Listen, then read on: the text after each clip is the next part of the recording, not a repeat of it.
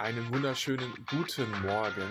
Dein Chef trifft keine Entscheidung oder das Team, in dem du bist, dort fallen Entscheidungen immer wieder schwerfällig. Genau darüber sprechen wir im heutigen Podcast. Ich freue mich, dass du wieder dabei bist. Das ist die letzte Folge aus Forteventura. Äh, herzlich willkommen beim Social Leadership Podcast. Mein Name ist Fabian und lass uns in das Thema direkt reinsteigen. Entscheidungen dominieren unser Leben. Wir treffen die ganze Zeit Entscheidungen. Und wenn du keine Entscheidung triffst, dann ist das natürlich auch eine Entscheidung. Und das Wort, die Entscheidung, wir scheiden uns von allen anderen Möglichkeiten. Und im beruflichen Kontext kann eine Nichtentscheidung wahnsinnig fatal sein. Und vielleicht kennst du das auch, dass du einen Chef hast, einen Vorgesetzten hast oder vielleicht ein Führungsgremium, was immer wieder Entscheidungen wegschiebt, Entscheidungen nicht trifft, die gerade getroffen werden müssten. Und diese Entscheidungen, die können manchmal einfach sein. Das kann manchmal schon sein, sowas wie, ich entwickle gerade eine Software und zum Testen brauche ich ein iPhone und ich brauche dafür Budget. Oder ich brauche Budget, um einen externen neuen Kollegen einzustellen, der mich unterstützt. Oder ich brauche die Kapazität von einer bestimmten Ressource, von einem bestimmten Menschen. Es kann sein, dass es um die Priorisierung geht. Machen wir zuerst die eine Funktionalität oder die andere Funktionalität. Und diese Entscheidung zu treffen, da schauen wir meistens natürlich im Team auf unseren Chef, oder? Vollkommen normal. Und lass uns da mal ein paar Mythen aufklären. Weil natürlich, wenn du dich mit der agilen Welt beschäftigst, dann ist klar, naja, das Team muss halt entscheiden. Aber welches Team möchte denn in der Realität die Verantwortung für Budget haben? Die Verantwortung dafür haben, jemanden zu kündigen? Die Verantwortung dafür haben, eine wirtschaftlich harte Entscheidung vielleicht treffen zu müssen? Welches Team möchte die Entscheidung treffen, dass wir mit einem Kunden nicht mehr zusammenarbeiten? Und wenn das Team das trifft, trifft es das dann immer im Konsens, also alle gemeinsam, im Konsent, einer trifft die Entscheidung und wenn es keinen Widerspruch gibt, dann wird diese Entscheidung akzeptiert. In der Demokratie, es wird abgestimmt, also wie wird die Entscheidung denn getroffen? Und dann wird es gar nicht mehr so einfach, weil ich habe schon sehr viele agile ähm, Kasper erlebt, ich nenne es wirklich so, die in einem Team drin sitzen und die sagen, nein, das Team muss alles entscheiden und äh, Führungskräfte brauchen wir in der Form nicht mehr und warum sollte denn eine Person am Ende entscheiden?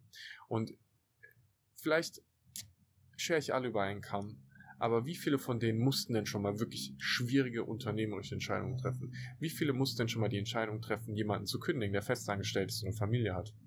Und so eine harte Entscheidung durchgehen. Und ich bleib mal, Kündigung ist wahrscheinlich mit einer der härtesten Entscheidungen, die du treffen kannst.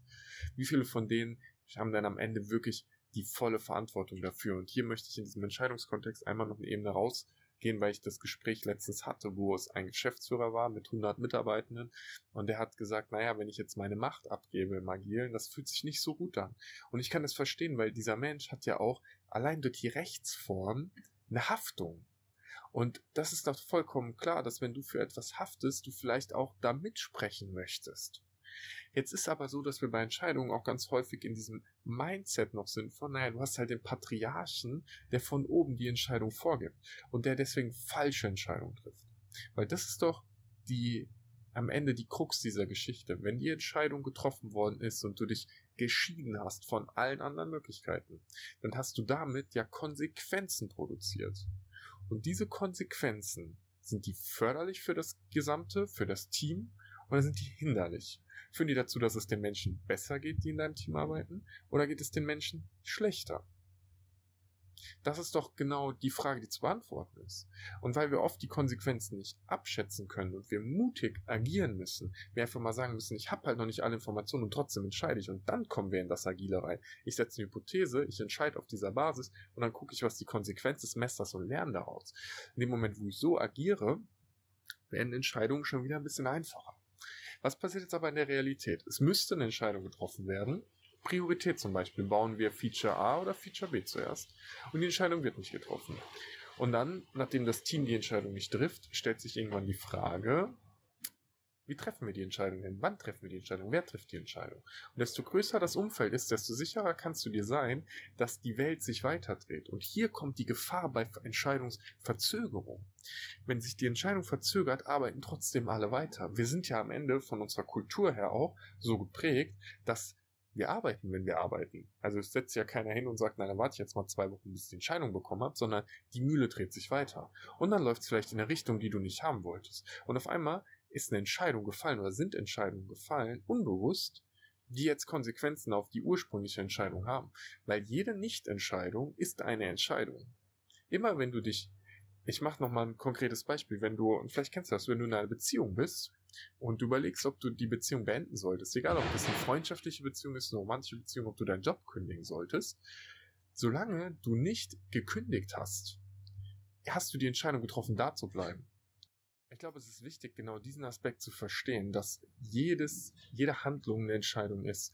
Und da sitzen zu bleiben und über etwas nachzudenken, hat noch keine Entscheidung gebracht. Das heißt, solange du dich nicht bewegst, entscheidest du dich dafür, genau in der Situation zu fahren, in der du bist. Jetzt natürlich die Frage, was tust du denn, wenn du mit einem Chef konfrontiert bist, der keine Entscheidung trifft? Die erste Frage, die ich stellen würde, ist, wovor hat er Angst? Was sind für ihn die Negativkonsequenzen der Entscheidung? Ist es jemand, der allgemein nicht entscheidungsstark ist, also der in gar keinem Umfeld Entscheidungen trifft? Weil dann, glaube ich, ist es vielleicht keine besonders gute Führungskraft. Ist es jemand, mit dem du mal reden solltest? Und wie oft hast du schon das Gespräch geführt von, hey, was fehlt dir denn, um die Entscheidung zu treffen? Mal so eine gute Frage zu stellen. Kennst du vielleicht aus dem Verkauf auch. Was fehlt dir denn, um jetzt zu kaufen? Was bräuchtest du denn noch? Was müssen wir denn noch machen, damit du jetzt sagst, das ist der Deal, den wir eingehen? Also da mal konkret reinzuschauen und zu gucken, was fehlt dieser Person und auch mit dieser Person mal drüber zu sprechen. Das ist der erste Schritt. Kommunikation, Klarheit schaffen. Im zweiten Schritt vielleicht zu sagen, okay, Chef, wir, wir brauchen Entscheidung. Und meine Empfehlung ist, nach links zu gehen. Und ich merke, dass wir die Entscheidung gar nicht treffen können. Deswegen gehe ich jetzt auch nach links, so lange, bis mir jemand was anderes sagt. Und damit triffst du die Entscheidung, weil wenn du keine Entscheidung bekommst, du gehst zurück und du arbeitest weiter, gehst du auch in irgendeine Richtung. Also machst doch transparent, in welche Richtung du gehst, weil wenn du links sagst und er sagt, hey, auf gar keinen Fall links, dann kannst du sagen, okay, dann gehen wir rechts. Und wenn er sagt, auf gar keinen Fall rechts, dann sagst du, das heißt, wir sollen aufhören zu arbeiten und sollen Urlaub machen. Also ist ja auch, ne? Dann spiel die Option halt. Schau mal, wo du es ein bisschen schwarz-weiß machen kannst, wo du mal kitzeln kannst, um ein Gefühl dafür zu bekommen, was los ist und was das Thema aktuell ist. Und wenn ich dann wieder jetzt in die agile Welt reingehe, dann sehen wir, dass diese klaren Entscheidungsstrukturen dort genauso vorhanden sind. Der Product Owner im Scrum Framework entscheidet über die Priorisierung, was als nächstes passiert. Er hat halt Einflüsse von seinem Team, von seinen Kunden, von Stakeholdern, alles fair. Aber am Ende trifft er trotzdem die Entscheidung über die Priorisierung. Und dieses Thema, wir übernehmen die Verantwortung als Team für eine bestimmte Sache, bedeutet nicht, dass alle Entscheidungen im Konsens getroffen werden, sondern Entscheidungen dürfen immer noch von einer einzelnen Person getroffen werden, die bereit ist zu sagen, ich stehe für die Konsequenz der Entscheidung. Weil du wirst in der Realität erleben, dass unfassbar viele Menschen dankbar dafür sind, wenn ihnen die Entscheidung abgenommen wird. Weil wir, das ist auch äh, psychologisch nachgewiesen, ähm, eine bestimmte Kapazität für Entscheidungen am Tag haben. Und desto mehr Entscheidungen du triffst und desto schwieriger die Entscheidungen sind, desto niedriger wird diese Kapazität. Und am Nachmittag oder am Abend eine schwere Entscheidung zu treffen, ist wesentlich herausfordernder als am Vormittag. Deswegen ist es, ich mache ähm, Beispiel mit Sport, ne? wenn du heute, wenn du jetzt sagst, pass auf, morgen früh um sechs stich auf und ich gehe direkt raus, eine halbe Stunde spazieren und morgens um sechs stehst du auf, dann ist die Wahrscheinlichkeit, dass du es durchziehst, weil du die volle Entscheidungspower hast, wesentlich höher, als wenn du abends äh, um neun auf der Couch liegst, gerade ein paar Chips gegessen hast und sagst, naja, jetzt treffe ich halt die Entscheidung. Und da sehen wir auch schon wieder, morgens um sechs, du bist fresh, abends nach den Chips, das Umfeld entscheidet auch. Je nachdem, wie du die Entscheidung treffen kannst, in welchem State du gerade bist, in welchem Energielevel, wie du gerade schon den Tag verbracht hast, was du alles schon leisten musstest an dem Tag. Und genau damit möchte ich dieses Thema Entscheidung auch schon schließen. Also, wenn dein Chef keine Entscheidung trifft, dann ist die erste Frage, was brauchst du, um diese Entscheidung treffen zu können? Also einfach konkret deinen Chef mal fragen. Und wenn er dann immer noch keine Entscheidung trifft, dann einfach selbst zu entscheiden und zu sagen, gut, ich gehe halt nach links, so lange, bis mir jemand sagt, dass der rechts gehen soll.